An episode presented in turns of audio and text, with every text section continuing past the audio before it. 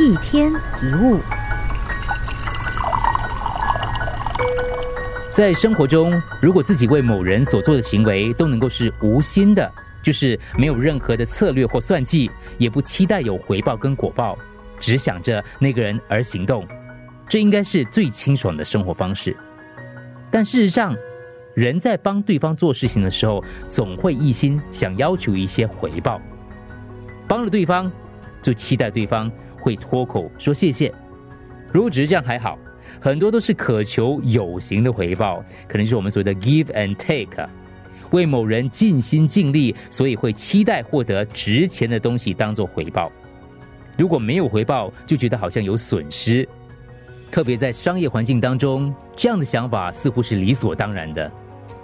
另外，当委托某些人做某件事，如果结果不像自己所预期的，我们必须要明白，责任并不在对方身上，而是做出委托的我们自己的身上。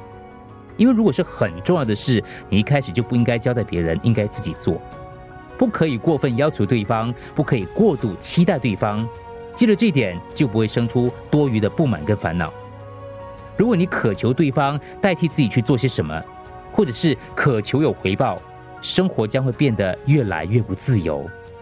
比起烦躁不安的等待不会有的回报，以不会有回报为前提来思考，不是比较好吗？请了解，你该求的是自己，而不是别人。一天一物，除了各大 podcast 平台，你也可以通过手机应用程序 Audio 或 UFM 一零零三 SG slash podcasts。收听更多一天一物。